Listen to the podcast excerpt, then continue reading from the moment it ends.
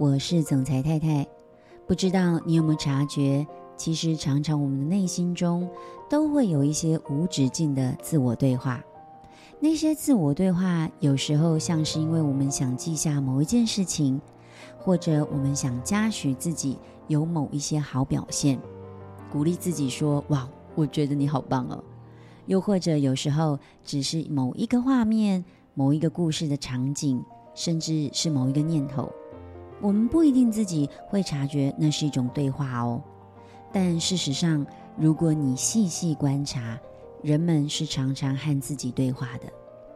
自我对话是人类大脑特有的一种功能，而这个自我对话会深深地影响我们的记忆力、注意力。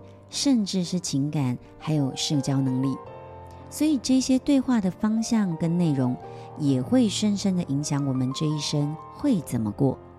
所以千万不要小看这个自我对话，它绝对不是一种杂念，或者是一个念头而已，而是会深刻影响你一生的。所以，如果你发现自我对话的方向跟内容，都是一些焦躁、负面。当然，你所表现出的行为与决定，就会深深的被这个负向情绪给影响，绝大多数就不会有一个正向的表现和结果。可见得，如果我们可以养成一个良好自我对话的习惯，那我们的内心就能养成一个强大的习惯，也就会有机会让我们的生命从此不一样。我们来看看几个自我对话的例子。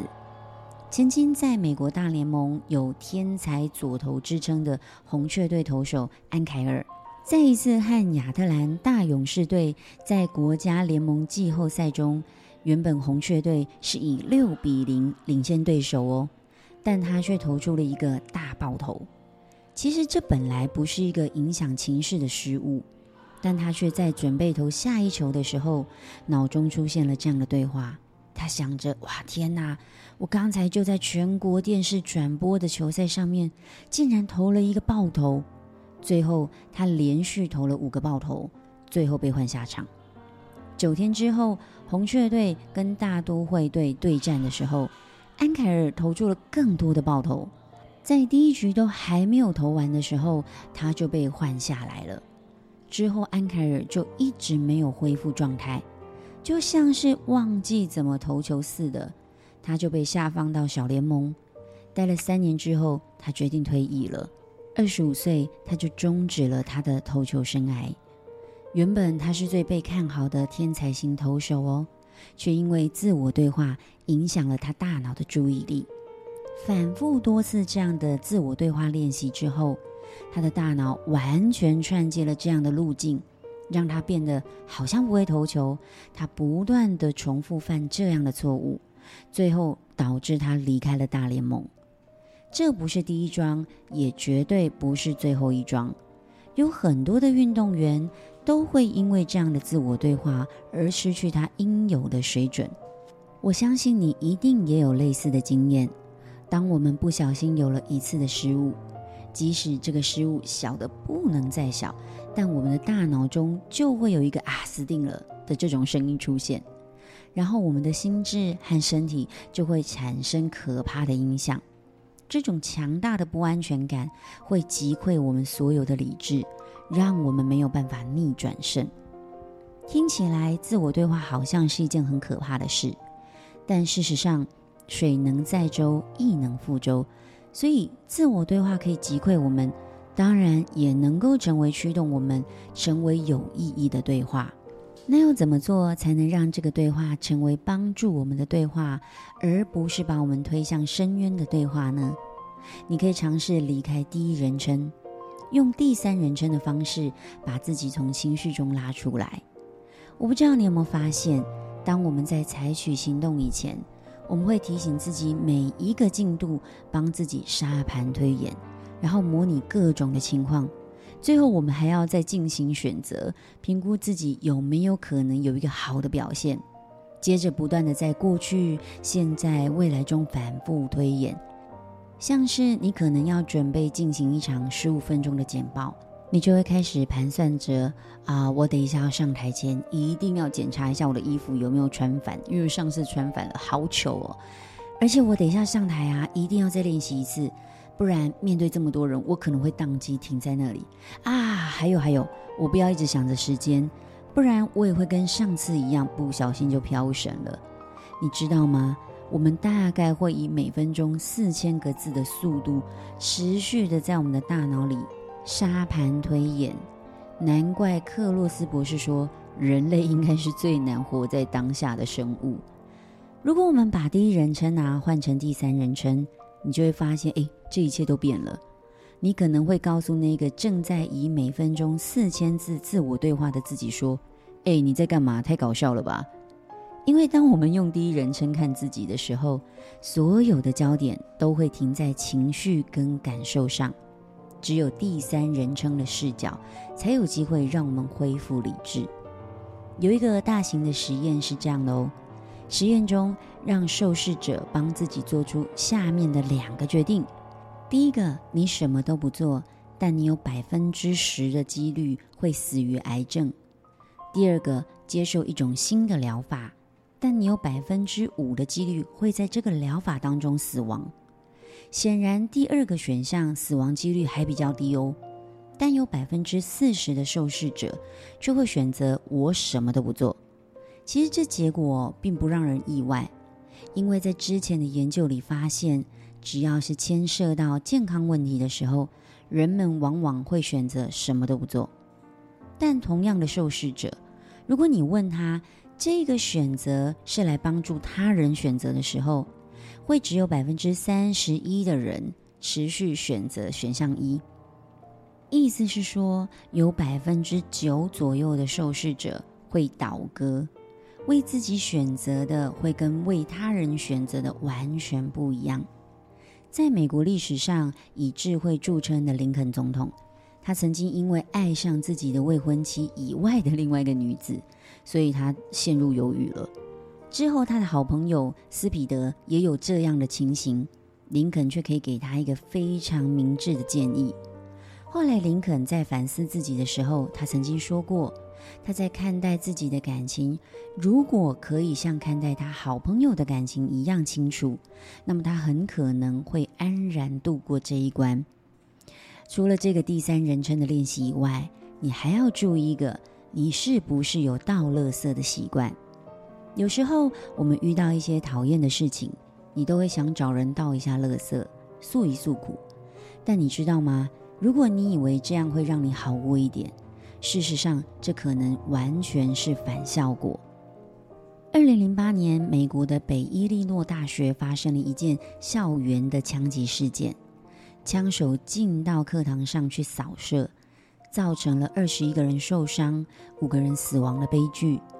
很多学生在事后为了抚平这个创伤，选择在网络上抒发他们的感受，在脸书或推特上面贴文，透过通讯软体去讨论这件悲剧。十个月后，伊利诺大学香槟分校的两位心理学家维克里和弗拉里。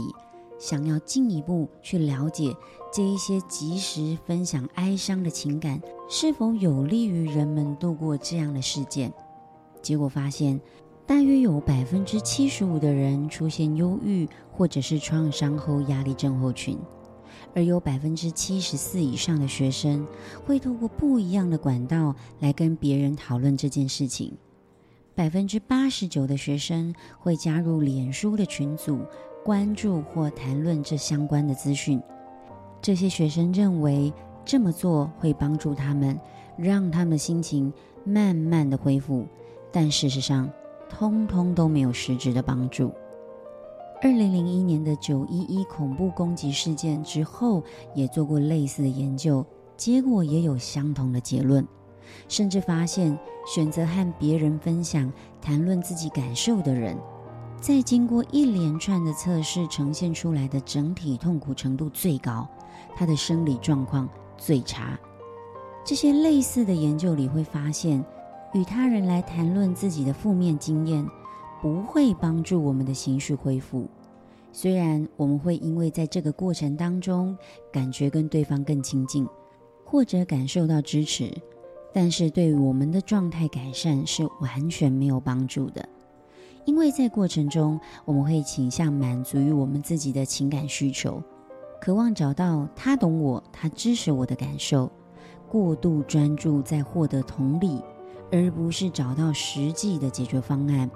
这会让我们一直停留在那样的心理状态中，对事情一点帮助也没有，反而会让我们越陷越深。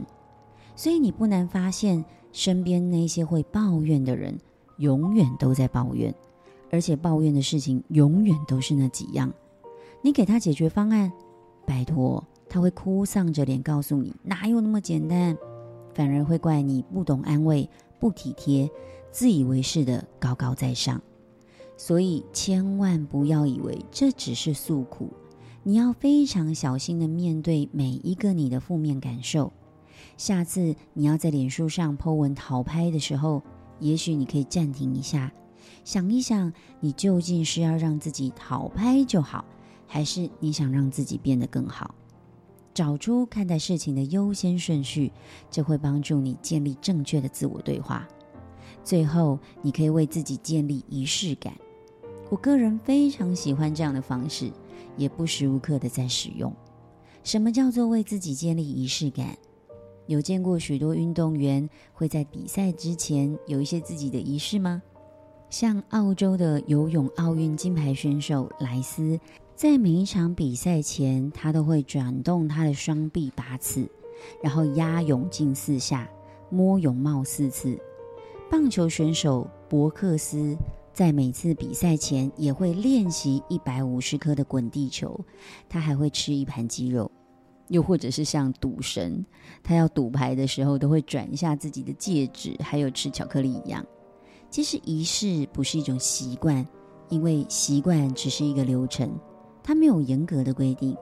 但仪式就不一样喽，它会为我们内心带来强大的安全感，并且帮助我们把注意力从散乱变成集中，让我们感觉自己可以掌握事情的发展，感受到安定。当然，大脑也会产生更多稳定的思绪，能量也就会提升喽。所以我自己在每天工作以前，一定会打开电脑，把手机放在我的右手边，然后水壶放在我的左手边，用右手拍拍我自己的左肩，说：“总裁太太，你好棒。”接着我就会开始我一天的工作了。你可以设计自己的某一些仪式，这和你的信仰没有关系。这是一个会让你产生安定、启动你能量还有力量的方法。我个人觉得非常受用。这就是今天要跟大家分享的内容，不知道你喜不喜欢？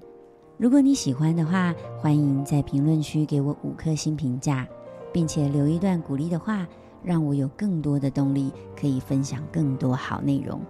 哦，对了，八月二十七号下午，我有举办一个两个小时的座谈会。如果你对我的事业有更多的想了解，也想要跟我合作，欢迎你在单集叙述中点选我的 IG 私讯我。两个小时，我会跟你分享我的成功方程式。我是总裁太太，我们明天见。